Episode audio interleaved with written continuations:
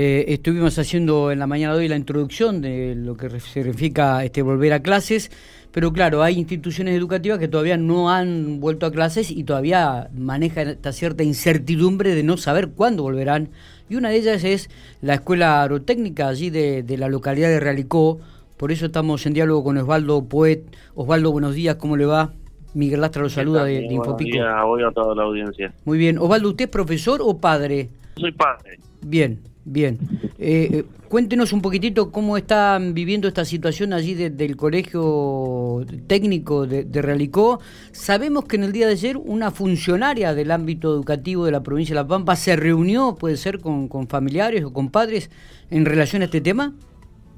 Sí, la subsecretaria del ministro Cruceño estuvo en horas de la mañana reunida con nosotros. Bien, Este, no, nos dio a entender que eh, va a hacer todo lo posible para cuanto antes poder abrir el internado, y, eh, no solamente de del Colegio Agropecuario de acá de sino de otros internados como el EPET y otros colegios de La Pampa, sí.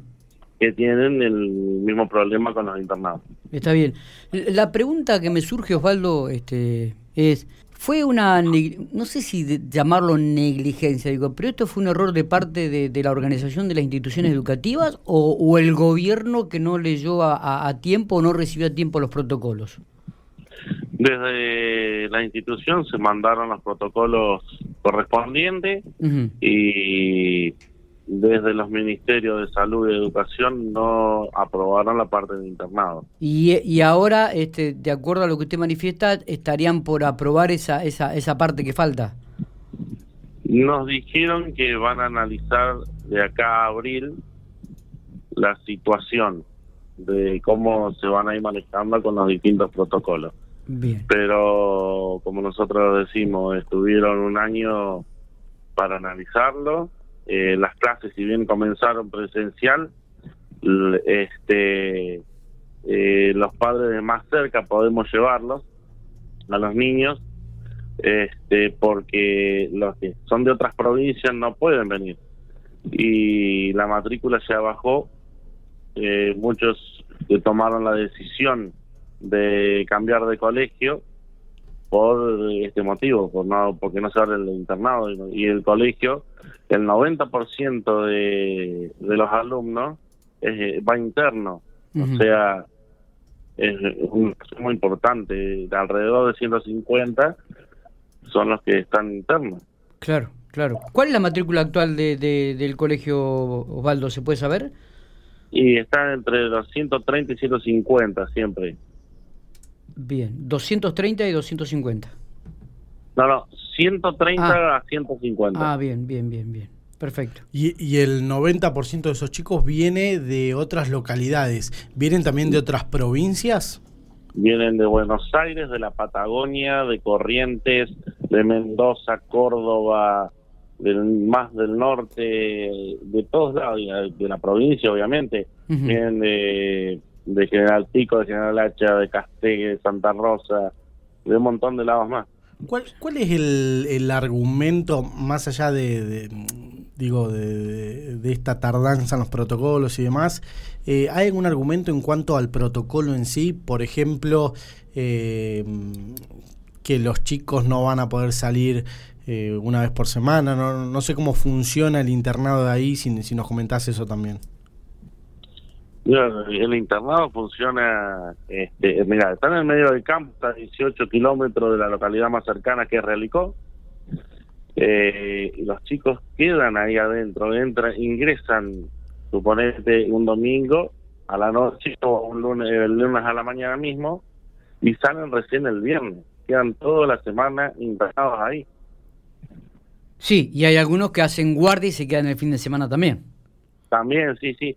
Sobre todo la parte de internado, para la gente que viene de, de otras pro- provincias, lo usan como casa, o sea que es la casa de ellos durante todo el año, Claro. porque no pueden pagarse los pasajes todos los fines de semana para irse a sus respectivas eh, de lo de provincias.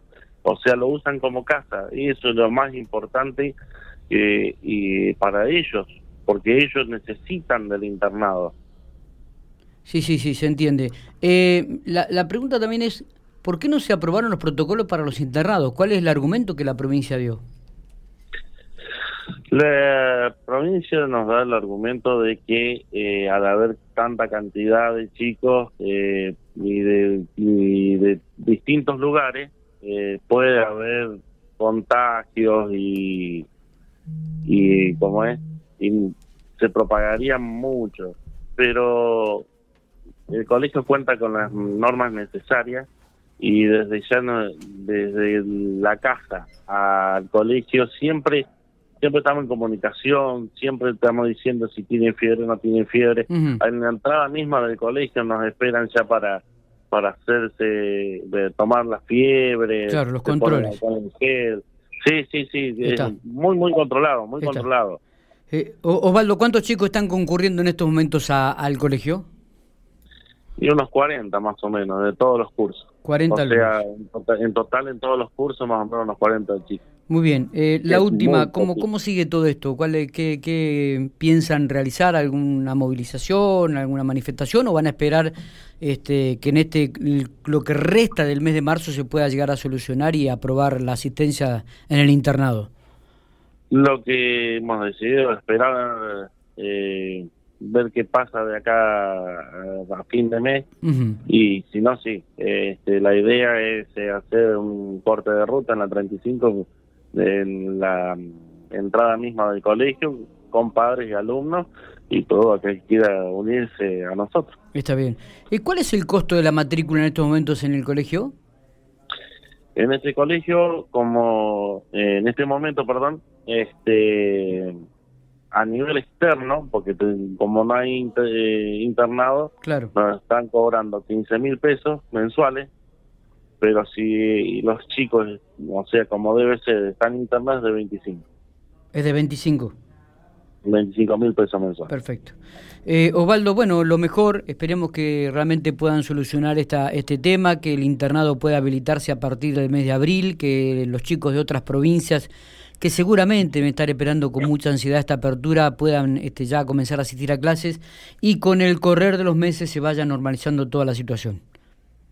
Claro, es como nosotros decimos que con ansias esperan esos chicos volver, porque si fuera el caso que si hoy tuvieran que cambiar de colegio, no lo pueden hacer porque no los toman, o sea, ningún colegio. Claro. Están cerrados todos los cupos. Claro, claro. Y virtualmente, virtualmente, como se hizo el año pasado, un colegio que depende de la práctica, no se puede estar haciendo virtualmente ciertas cosas. O sea, la práctica no la podía hacer, no podía ordeñar una vaca por teléfono. Totalmente. los chicos necesitan estar ahí para aprender. Muy bien, Osvaldo. Usted forma parte de la comisión de padres, ¿no? Del colegio. Sí, sí, sí. Bien. Eh, le agradecemos estos minutos, eh, ha sido muy claro y esperemos que todos estos trámites puedan terminar con éxito y puedan regularizarse la situación allí en el Colegio Agrotécnico de Realicó. Bueno, muchísimas gracias a ustedes por preocuparse y darme este espacio.